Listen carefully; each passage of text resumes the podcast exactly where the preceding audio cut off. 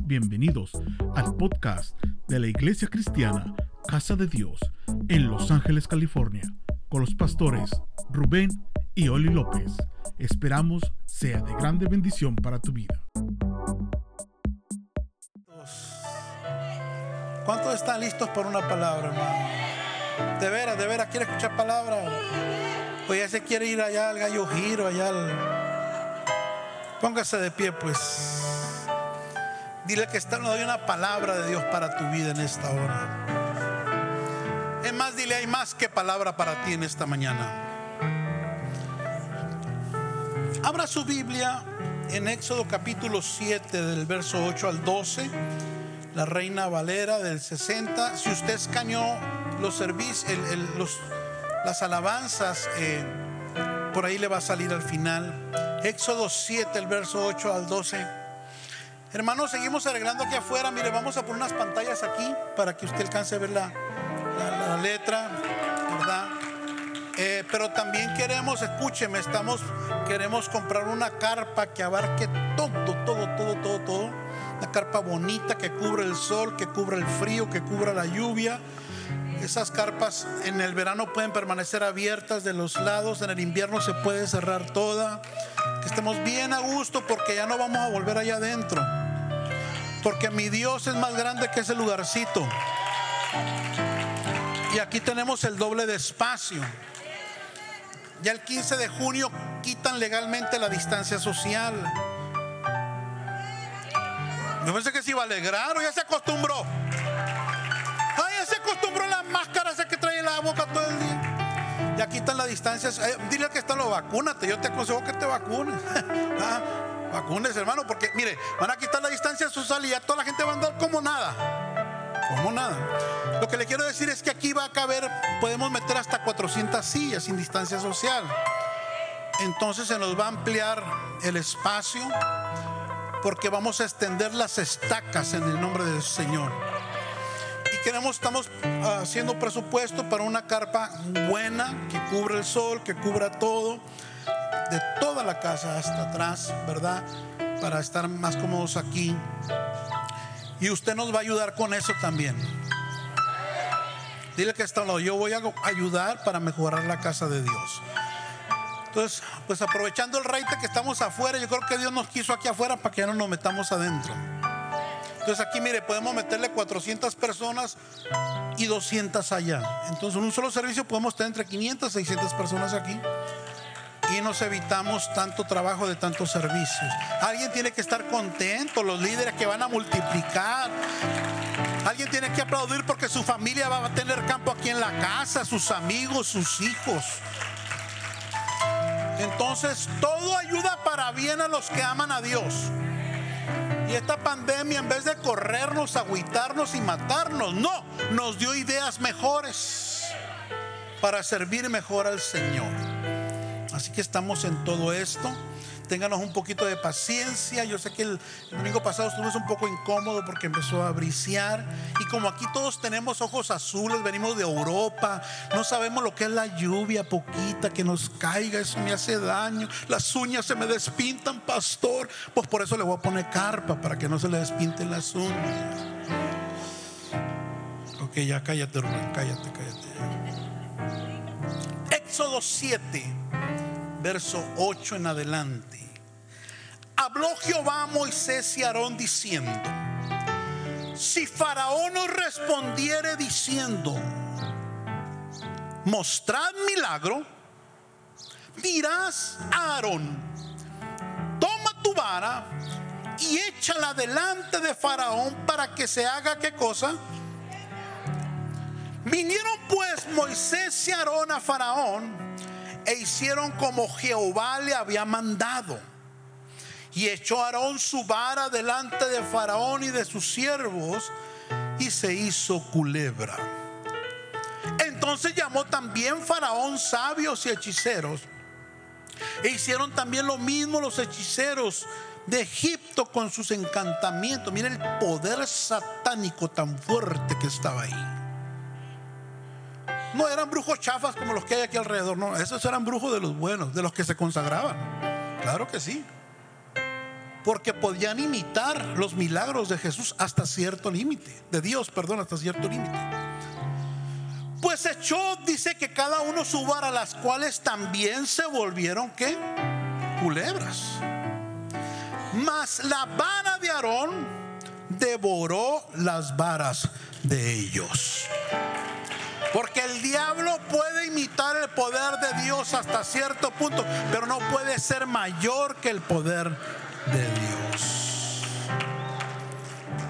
Dile al que está a un lado, mirándole a los ojos azules que tiene, mostrad milagro. Vamos, dígale. Pero dale la orden, mostrad milagro.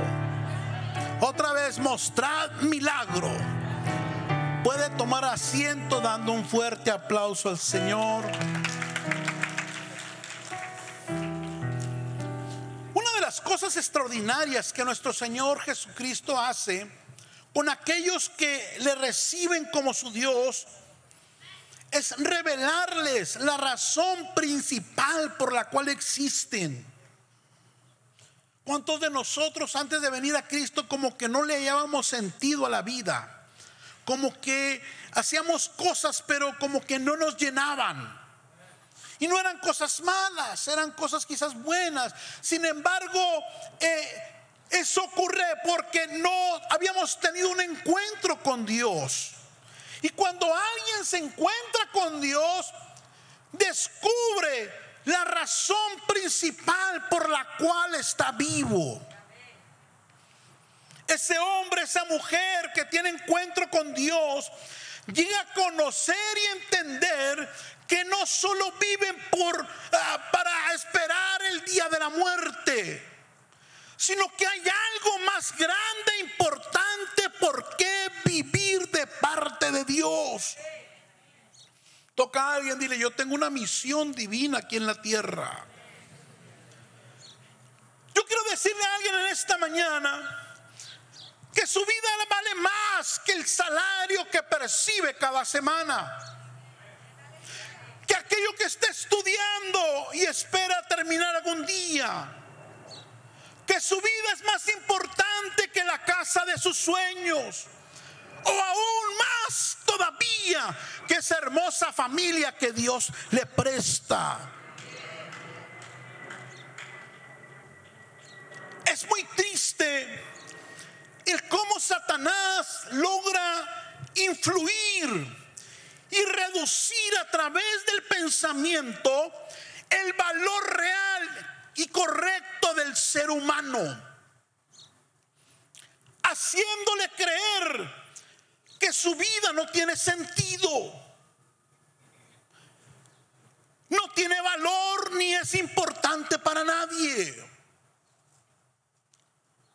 Es por esos pensamientos anidados en la mente de mucha gente que hoy domingo 23 de mayo se quitarán la vida por suicidio 132 personas aquí en los Estados Unidos. De hecho, el año pasado, 2020, se suicidaron 48.344 personas en este país. Según reporta el Centro de Prevención y Control de Desastres de este país, el CDC. Ellos no lograron entender, saber o creer los verdaderos y buenos planes de Dios para sus vidas. Quizás nunca escucharon, quizás nunca creyeron algo que el apóstol San Pablo declaró en Efesios 2.10, porque él dice que el hombre es obra de Dios, creados en Jesucristo para realizar buenas obras que Dios ya planeó de antemano para que nos ocupáramos de ellas. Vuélvele a decir a que está a un lado, hay una misión imposible de parte de Dios para tu vida. Gloria a Dios. Entonces, usted y yo somos más importantes incluso que a veces lo que nosotros mismos creemos para Dios. Toca a alguien, dile, soy la obra maestra de Dios, dice otra versión. A mí no me pintó Picasso, a mí no me hizo Miguel Ángel, a mí me hizo Cristo. Para, me hizo una buena obra. Aleluya. La Biblia nos relata la vida de un hombre llamado Moisés, a quien precisamente le fue asignada la tarea, una misión imposible para él como humano, y que era liberar al pueblo de Israel de la esclavitud en la cual se encontraban en Egipto por Faraón, el rey en ese tiempo. Por causa de esa misión que este hombre tenía en la tierra, aún Dios mismo se encargó de cuidarlo, de cuidarle su vida. En un tiempo donde todos los niños como él eran asesinados por Faraón. Y usted conocerá la historia, el cómo eh, su misma madre, no pudiendo ya cuidarlo, esconderlo, le hace una pequeña barquilla y la impermeabiliza con brea y pone al niño ahí adentro y lo suelta por un río, aparentemente a la suerte, a ver si le va bien, a ver si se muere, qué sé yo. Y como el Señor mueve a la hija del faraón para que vaya al río precisamente en ese día, en esa hora, en ese momento, en ese lugar, porque para Dios nada es suerte, para Dios hay propósito hay destinos. Y lo saca esta mujer de ahí de las aguas. Terminando la historia en que la misma madre lo cría por los primeros años de vida. Y dice el verso 10 del capítulo 2 de Éxodo, y que cuando el niño creció, ella lo trajo a la hija del faraón, la cual lo prohijó o lo siguió criando y le puso por nombre a Moisés, diciendo, porque de las aguas lo saqué. Eso significa Moisés, sacado de las aguas. Dios quiere usar a todos aquellos que han sido sacados de las aguas aquellos convertidos por un encuentro con ese Dios de Moisés y que han sido bautizados en las aguas. Dios los quiere usar. aquellos que al igual que Moisés fueron cuidados por Dios de no morir en Egipto para ser usados en este tiempo. No te libraste de esa bala porque tuviste suerte. No te libraste de ese navajazo porque tuviste suerte. No te quedaste cruzando a, esta frontera en el desierto porque tuviste suerte. Dios cuidó de ti porque tenía un destino para ti y un propósito ya marcado.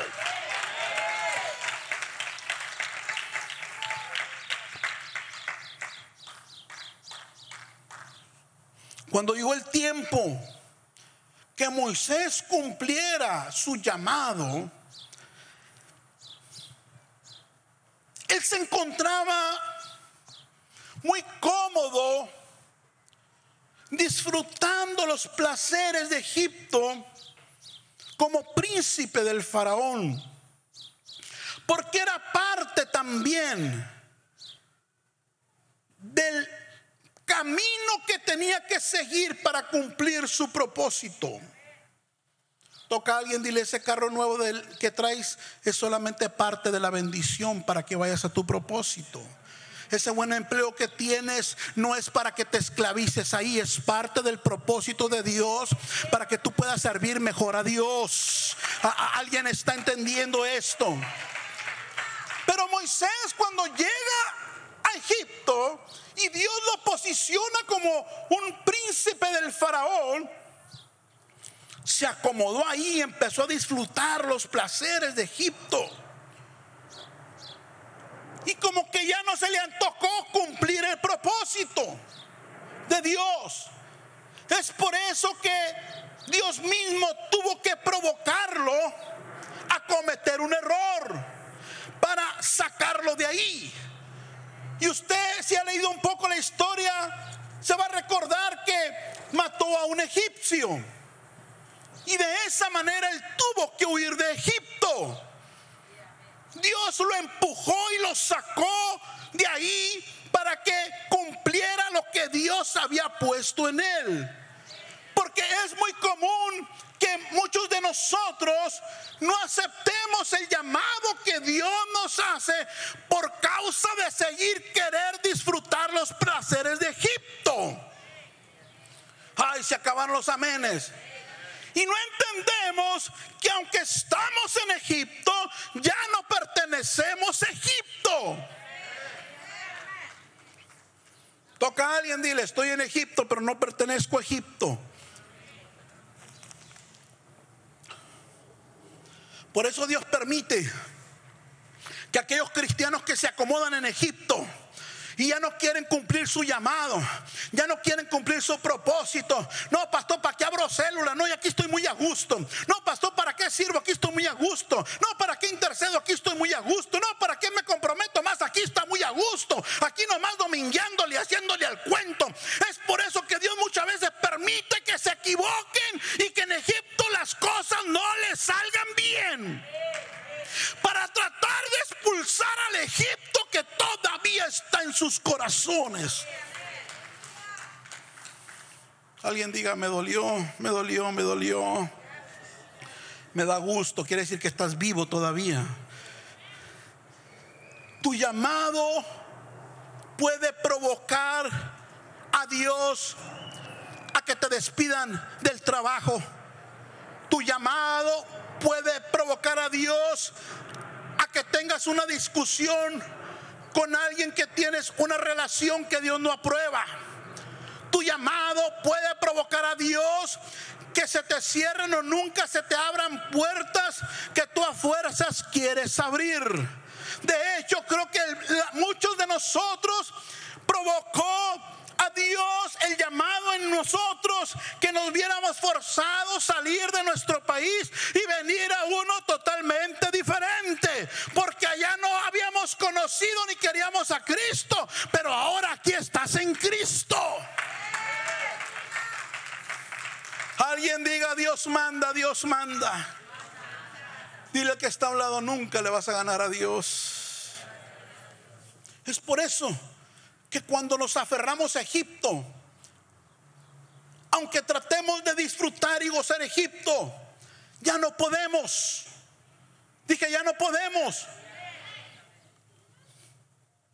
Porque el llamado de Dios no lo incomoda. El llamado de Dios, alguien que es llamado por Dios, ya no puede volver a Egipto y seguirlo disfrutando como antes ya no va a disfrutar las amistades del mundo aunque vuelva como antes. Ya no va a disfrutar la fornicación y el adulterio aunque lo haga como antes. Porque está marcado por el Dios del cielo. Ya no puede disfrutar el alcohol, el cigarro como antes. Porque ahora le pertenece a Cristo y dentro de él está Cristo. Aleluya. Las fiestas del mundo ya no las disfruta como antes porque ahora le pertenece a Cristo. Dije, ahora le pertenece a Cristo. ¿Alguien está de acuerdo con esto? Como que ya el mundo no le sabe igual. Porque ya no disfruto como antes. Porque aunque me quedo los domingos a, a pasarme la suave, porque no quiero ir a la iglesia a escuchar a ese hombre gritón ahí, no lo disfruto igual. Ya la carne asada, otro día no la disfruto igual. Ya no disfruto igual. A, a mi familia tome y tome y yo no, ya no disfruto igual. ¿Por qué? Porque ahora tú le perteneces a Cristo.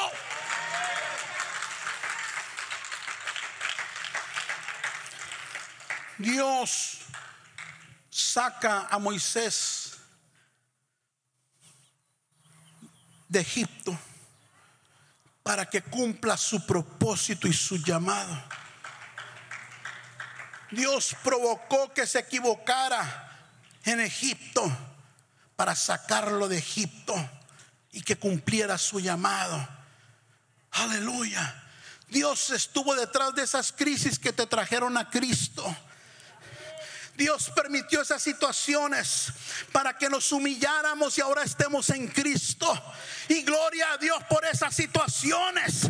Dije gloria a Dios por esas situaciones que en su momento no entendíamos, que en su momento nos hicieron llorar, que en su momento nos hicieron renegar. Pero ahora algunos de nosotros podemos entender que si no ha sido por ese problema, que si no ha sido por esa enfermedad, que si no ha sido por esa crisis en la familia, yo no estuviera aquí alabando y exaltando al Dios del cielo. Dios llama a Moisés en el desierto para que cumpla su llamado. Y el llamado de Moisés de parte de Dios consistía en estar delante del faraón y darle tanto un mensaje como una orden. Y era la siguiente. Dios le dijo a Moisés, ve delante del faraón y dile que deje ir libre a Israel, mi pueblo de Egipto. Ordénale a Faraón que suelte a mi pueblo de Egipto. Hay un pueblo asignado por Dios, iglesia, uno de nosotros que tenemos que ir a liberarlo de Egipto familiar tuyo que eres tú la persona llamada por Dios para liberarlo de su Egipto. Hay personas, compañeros de trabajo tuyo, que no es el vecino, eres tú a quien Dios ha levantado y quiere enviarlos para que sean liberados de Egipto. ¿Habrá alguien que esté escuchando la palabra en esta hora? Hay un mensaje que predicarle al mundo. Hay alguien que tú conoces que necesita saber de un Cristo que sana, de un Cristo que salva y de un Cristo que liberta. Pero antes hay que ordenarle al faraón que lo suelte. Porque mientras faraón no lo suelte, ellos no van a salir de su estado de esclavitud. Mientras faraón no lo suelte, ellos no van a ser liberados. ¿Alguien está aquí todavía? Entonces Dios le da la orden a Moisés. Ordénale, ve delante del faraón y ordénale que suelte a mi pueblo de Egipto para que me hagan fiesta. Ah, esa última parte como que no le gustó. Porque todos los que somos libres en Cristo tenemos que hacer fiesta. Cada domingo aquí no le tienen que andar rogando que pase enfrente, que abra la boca, que aplauda, que levante las manos. Si usted es libre, usted tiene que celebrar toda la vida porque Cristo lo hizo libre. Y la vida de los hijos de Dios libres es una vida de fiesta. Yo no sé usted, pero yo tengo más de 27 años en Cristo y tengo más de 27 años en fiesta. Moisés cumple llevando el mensaje al faraón. Después Moisés, dice el capítulo 5 de Éxodo, verso 1 y 2. Después Moisés y Aarón entraron a la presencia de Faraón y le dijeron, Jehová el Dios de Israel dice así, deja ir a mi pueblo a celebrar mi fiesta en el desierto. Y Faraón respondió, ¿quién es Jehová para que yo oiga su voz y deje ir a Israel? Yo no conozco a Jehová. ¿Usted cree que el diablo no conoce a nuestro Dios? ¿Ve la mentira del diablo?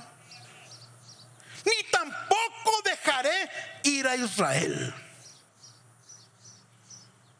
Faraón no fácil dejará ir a los que tiene esclavizados. Dije, Faraón no fácil deja ir a los que tiene esclavizados. Es importante entenderlo, iglesia.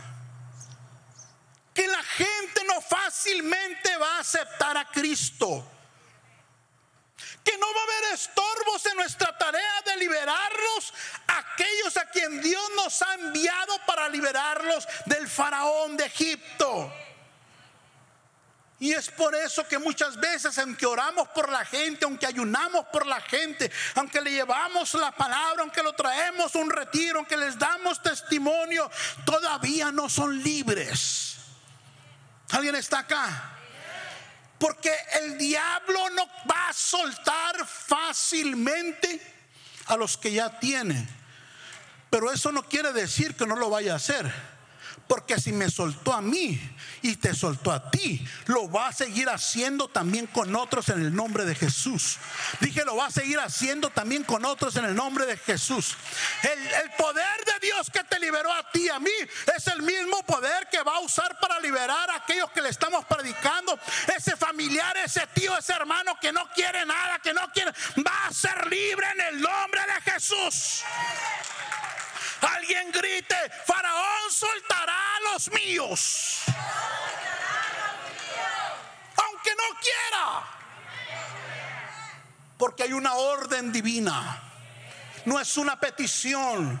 Y yo quiero que todos los que ganan almas en esta casa le ordenen al diablo cuando ore, no le pregunten ni le pida permiso, ni por la mente se le pasa, es que no tiene tiempo, es que no quiere, es que no siente, es que tiene trabajo, es que la noche, es que la mañana. Ese es el faraón diciéndote a la mente, no lo voy a soltar. Tú tienes que ir por encima de eso y decirle, lo sueltas porque lo sueltas, lo sueltas porque es, vengo con una orden divina.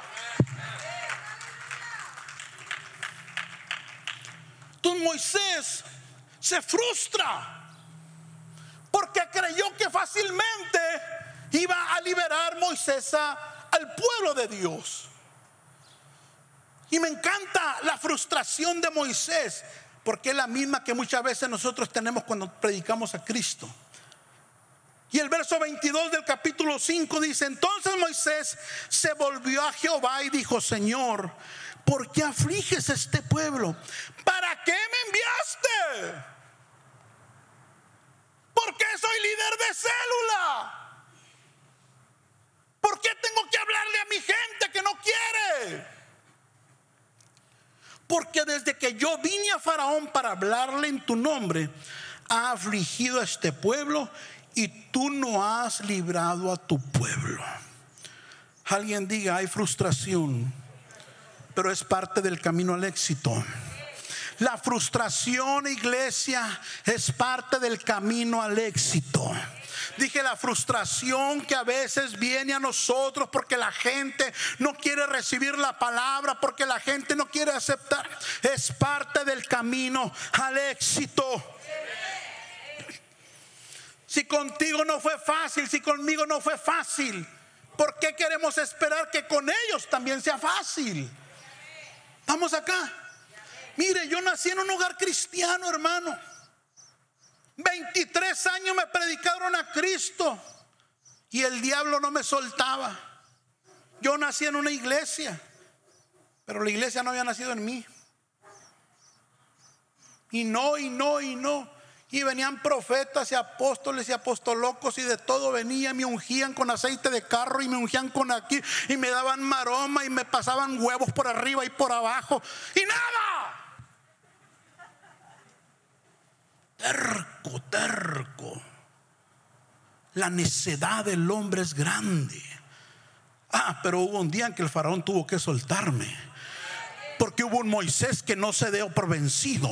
Porque hubo una mamá que estuvo orando sin darse por vencida. Porque hubo gente que me amaba que no digo, este va a caer, este va a caer, este va a caer, este va a caer.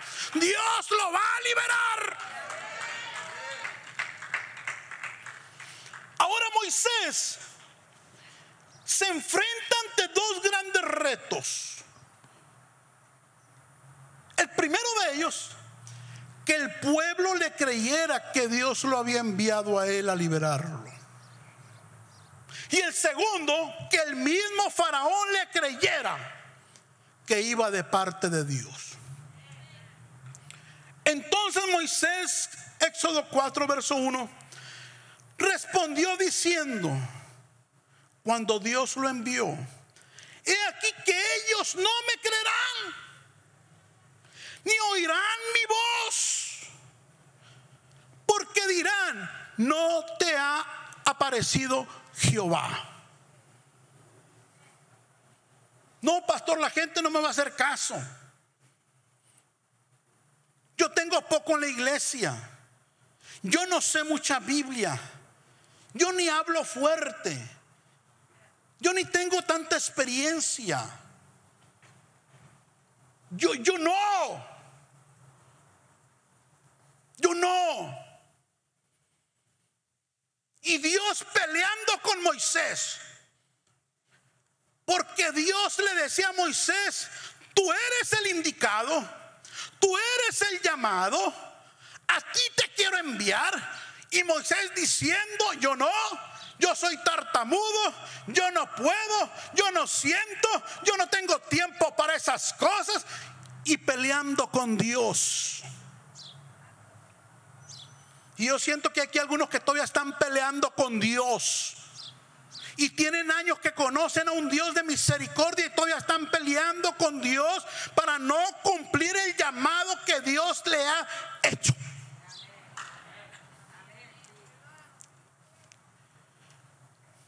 Y ahí está Jehová Dios. ¿Qué hago con este rebelde? ¿Qué hago con este que no quiere ir? Y Jehová dijo, le dijo a Moisés, ¿qué es eso que tienes en tu mano? Porque Moisés andaba así.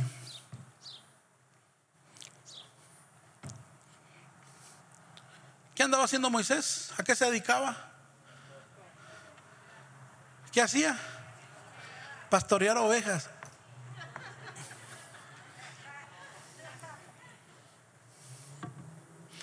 ¿Qué es lo que tienes en tu mano? Y él respondió, una vara. Y él le dijo, échale en tierra. Y Moisés le echó en tierra y se hizo una culebra. Y Moisés huía de ella. Pero no huía porque le tenía miedo a la culebra. Porque Moisés no era la primera culebra que miraba si vivía en un desierto, sino que se cree que esa culebra era una culebra, era un, era un monstruo, era algo que espantaba, era algo que él nunca había visto. Porque Dios tenía que impactar a Moisés primero para que después él impactara en Egipto. Entonces Dios lo metió a Moisés por el camino de lo sobrenatural para equipar a Moisés a hacer el trabajo que Dios lo estaba llamando a hacer. Entonces dijo Jehová a Moisés, extiende tu mano y tómala por la cola. No la tomó por donde normalmente se toma una víbora por la cabeza, la tomó por la cosa, cola, por lo que ya le expliqué. Y él extendió su mano y la tomó, dice la palabra de Dios, y se volvió nuevamente vara en su mano. Alguien diga, ocurrió un milagro.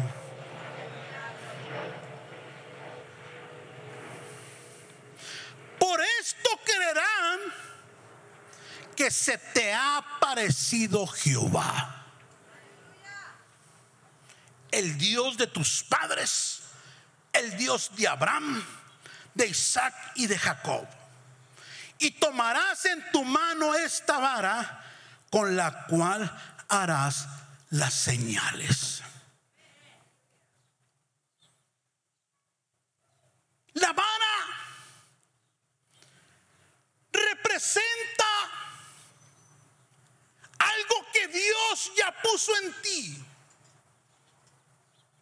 Algo que Dios ya puso en mi mano, en tu mano, en tu vida, en la mía. Pero que ahora Dios quiere usar para manifestar su gloria. La vara representa algo que tú ya tienes solamente, no la tiene tu vecino, solamente tú. Una poca de fe, una poca de valentía. La vara representa un talento que Dios te dio, un recurso que ya está en ti, una pasión que tú tienes, una gratitud para con Dios. La vara representa algo que Dios ya puso en ti, pero que ahora Dios quiere ungir y empoderar con lo sobrenatural para derrotar a Satanás.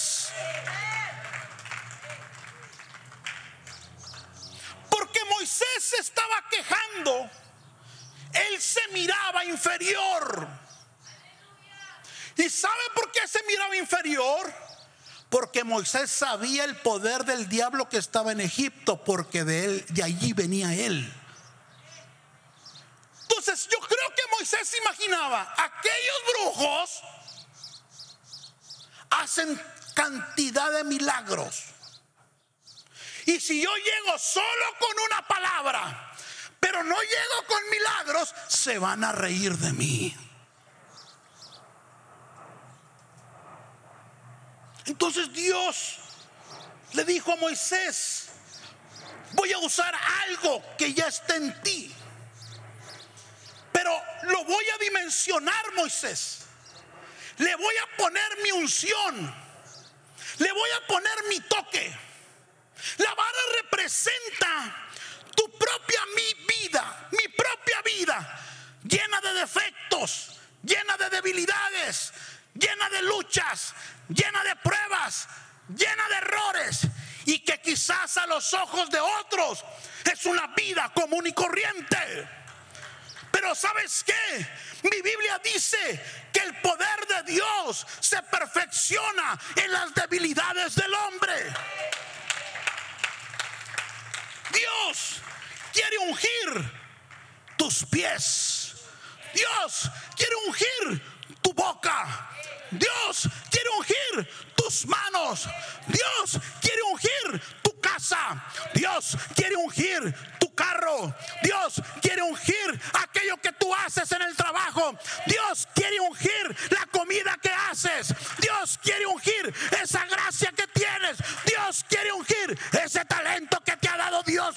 Dios te quiere ungir mujer. Dios te quiere ungir varón para que ahora ya no irás con la vara tuya. Irás con la vara de Dios en tu mano.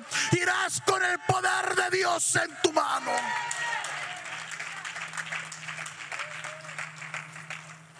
Hay algo en mí que Dios quiere ungir. Dile que está a un lado, hay algo en mí que Dios quiere usar, que Dios quiere glorificar.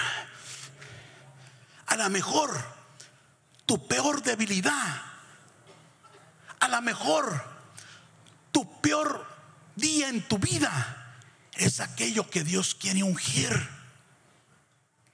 ¿Me está escuchando? Pastor, el peor día de mi vida fue cuando me violaron. Eso fue lo más horrible. Eso me destrozó. Eso me cambió para mal el destino. Pero ahora en Cristo, Él me ha sanado. Él me ha liberado. De pronto esa es la vara.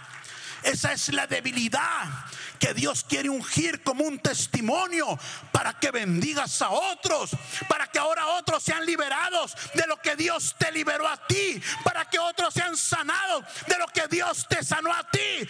Esa debilidad tuya deja de ser una vergüenza, porque en las manos de Dios será poder, será unción, será gracia, será gloria, para que otros conozcan a un Dios que convierte las debilidades en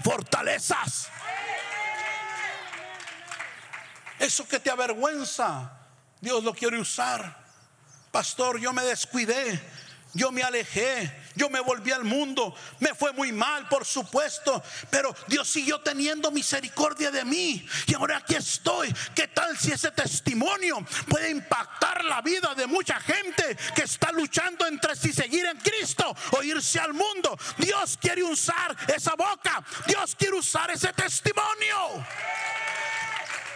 Pastor, pues, pues yo lo que único que hago es, pues es pintar. Pues yo lo único que hago, pues es arreglar carros. Pues eso en las manos de Dios puede marcar la diferencia en una vida. ¿Qué tienes en tu mano? Pregúntale al hermano que está en lo que tienes en tu mano. Eso Dios lo quiere usar. Eso Dios lo quiere ungir. Aleluya. Aleluya. Y dejarás de ser la vara de Moisés y se convertirá en la vara de Dios. Y dejarás de ser una persona común o corriente según la ve el mundo y te convertirás en un libertador. Te convertirás en alguien temeroso delante del faraón.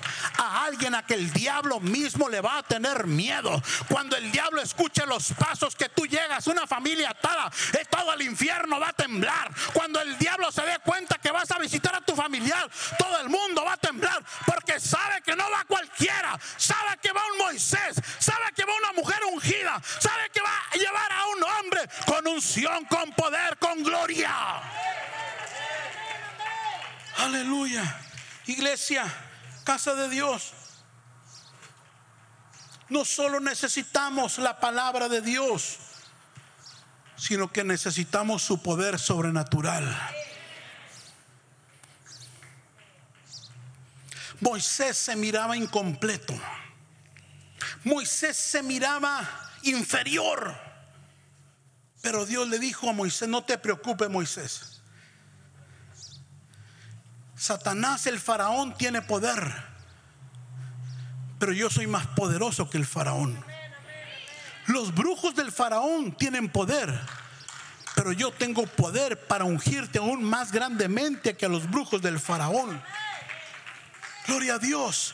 Iglesia, el Dios que está con nosotros es más grande y más poderoso que el que está aquí afuera. Dije, el Dios que está contigo es más poderoso que cualquier atadura que tenga tu familiar. Es más poderoso que la droga. Es más poderoso que el alcohol. Es más poderoso que la pornografía. Es más poderoso que el ateísmo. Es más poderoso que el ateísmo. Es más poderoso que la idolatría. El Dios que nos cargamos es un Dios que rompe cadenas. Aleluya. Cuando las palabras no son suficientes, es tiempo de mostrar milagros. Habló Jehová a Moisés y Aarón diciendo, si Faraón no respondiere diciendo, mostrad milagro, dirás Aarón, toma tu vara y échala delante del Faraón para que se haga culebra. Vinieron pues Moisés y Aarón a Faraón e hicieron como Jehová lo había mandado. Y echó Faraón su vara delante de Faraón y de sus siervos y se hizo culebra. En otras palabras, mira Moisés, si Faraón te sigue diciendo, ¿quién es Dios? Faraón probablemente te pregunta, si realmente tú tienes a Dios, muéstrame que tienes milagros. Porque si es Dios, tiene que hacer milagros. Entonces, si Faraón te pregunta o te pide que le muestres milagros, entonces vas a tirar la vara. Y esa vara se convertirá en una culebra. Y así le vas a demostrar que es Dios el que te envía. Y usted conoce la historia de cómo al final de cuentas fue a base de puros milagros que el faraón soltó al pueblo de Israel. Iglesia, casa de Dios. Esa es la orden nueva de Dios para esta casa. Es tiempo de mostrar milagros.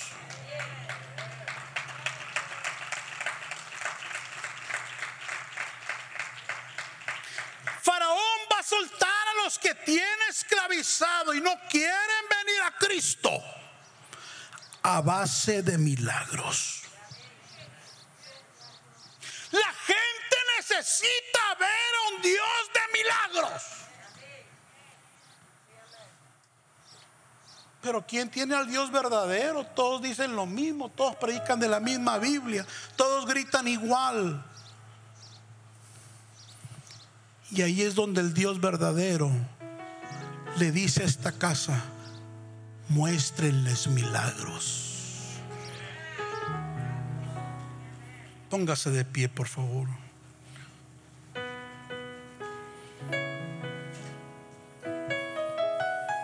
Casa de Dios. Esta nueva generación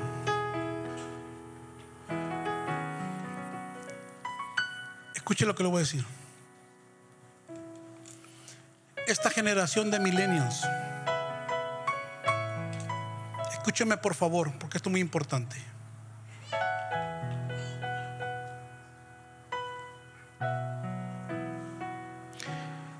Está a punto Faraón, fíjese lo que le voy a decir. Faraón está preparando todo esta generación sea engañada más por él a través de milagros mentirosos.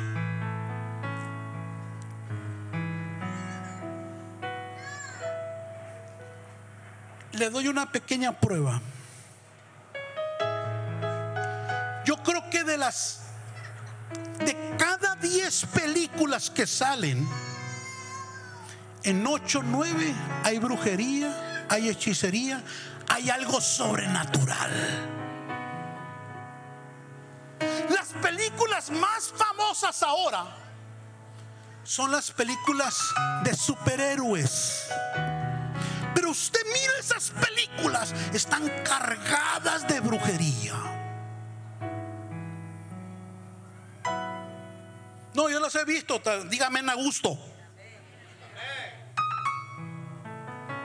¿Se ha discernido eso? Que le abro así, me meto a otra dimensión. Que le hago así, se abre el cielo.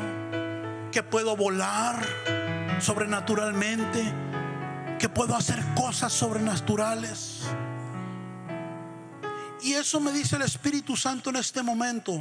El diablo está a punto de empezar a manifestar lo sobrenatural. Yo no aplaudía.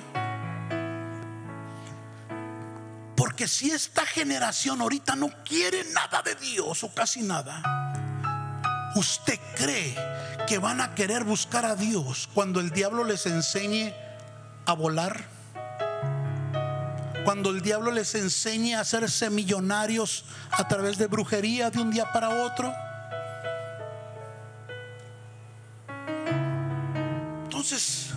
El Espíritu Santo nos advierte en esta hora.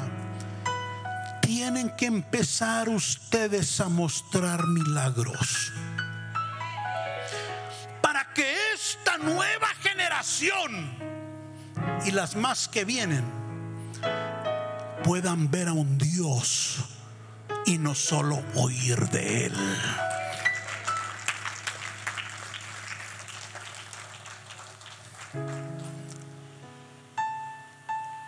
Nuestros jóvenes tienen que ver a Dios sobrenaturalmente. Nuestros hijos tienen que ver a Dios sobrenaturalmente. ¿Alguien está aquí todavía? Mis familiares tienen que ver el poder genuino y verdadero de Dios fluir a través de mí y a través de ti.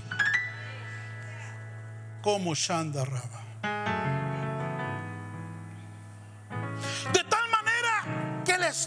se les caigan los argumentos, las cadenas de Satanás y caigan postrados como cuando Pedro Dios le hizo el milagro sobrenatural de llenarle la barca de peces cuando por toda la noche no había pasado nada. Dice la Biblia que Pedro se arrodilló espantado diciéndole a Jesús, apártate de mí porque soy hombre pecador.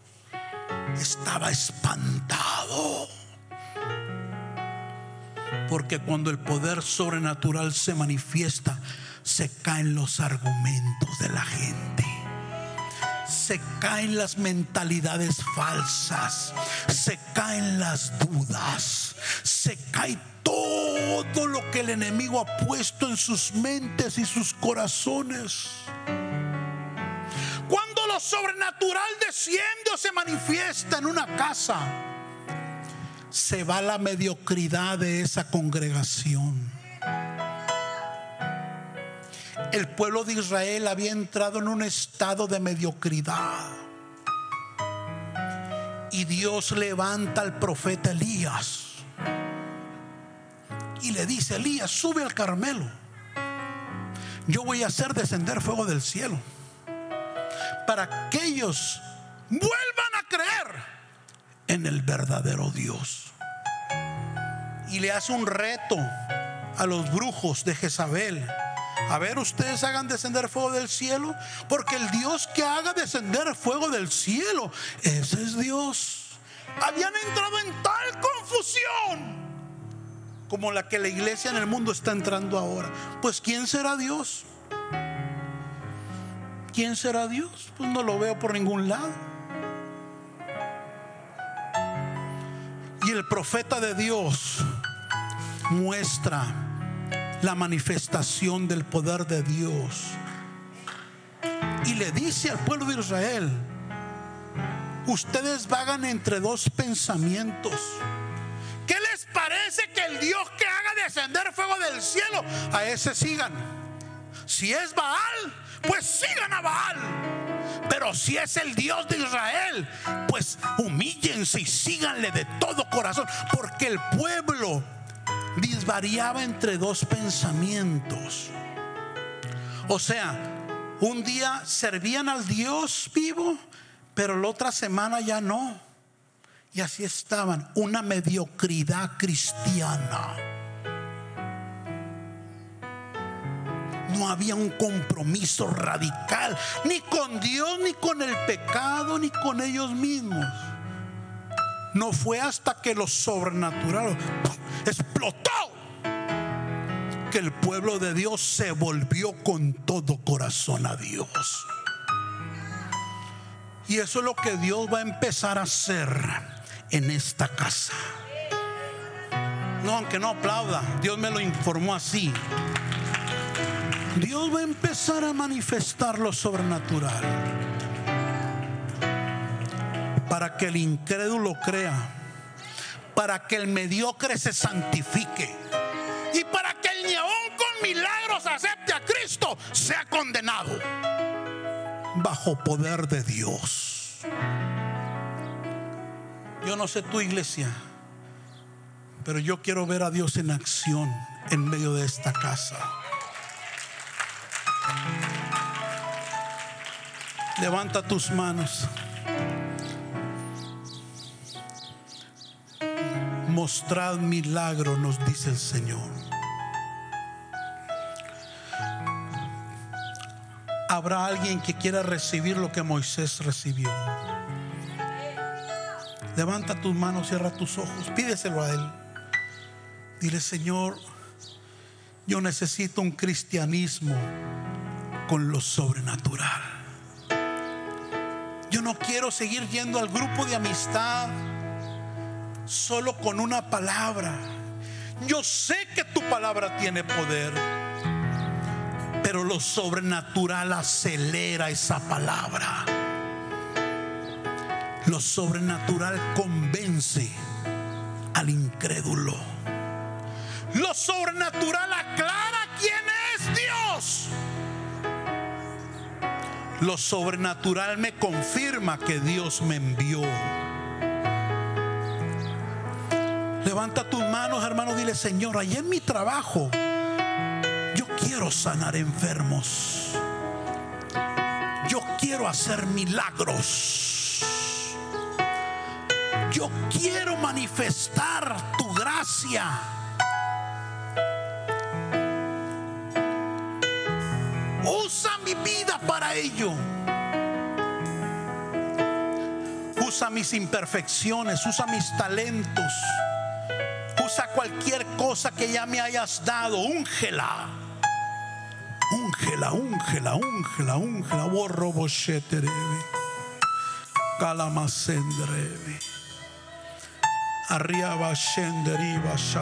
Alguien ayúdeme en oración. Alguien empieza a hablar en lenguas. RBShete que le besanda cae.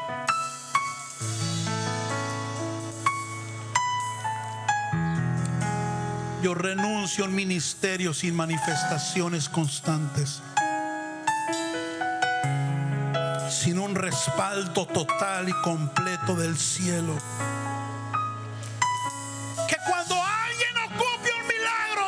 Se glorifique.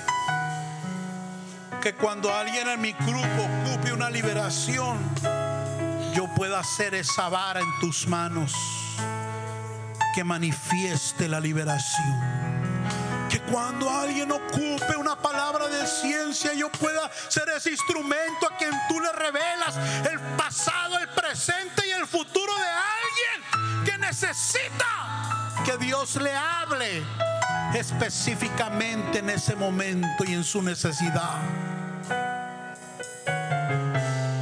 Dios quiere usar a los jóvenes también de esta casa y mostrarles el verdadero poder. Mostrarles su gloria, el verdadero Dios.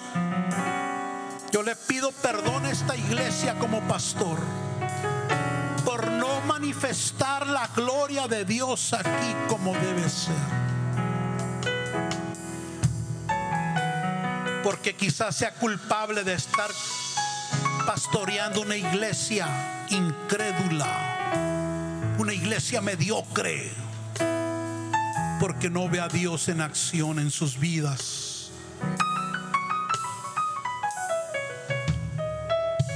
Algunos de ustedes están fríos completamente porque hace mucho no ven a Dios en sus vidas de una manera sobrenatural. Y el mundo los ha enredado, los baales los han enredado perdieron su devoción, perdieron la pasión, perdieron la oración, perdieron el compromiso. Porque dejaste ver la mano de Dios sobre tu vida. Y al final el hombre es como Tomás, quiere ver. Quiere ver a Dios. Levanta tus manos, adoremos.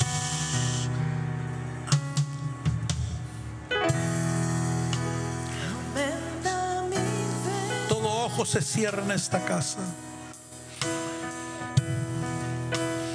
Habrá alguien que quiera entrar a otra dimensión de gloria. Habrá alguien que quiera ver a Dios de otra manera. Habrá alguien que quiera manifestar la gracia que Dios ya puso dentro de ti.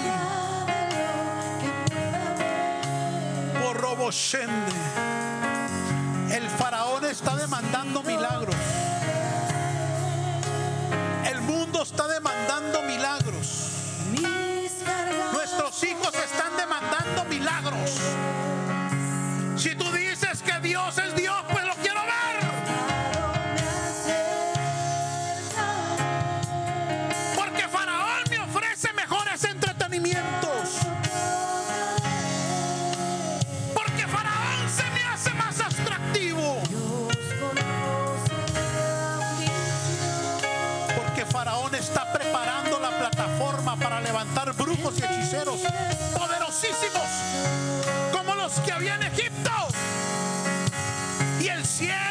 Los que había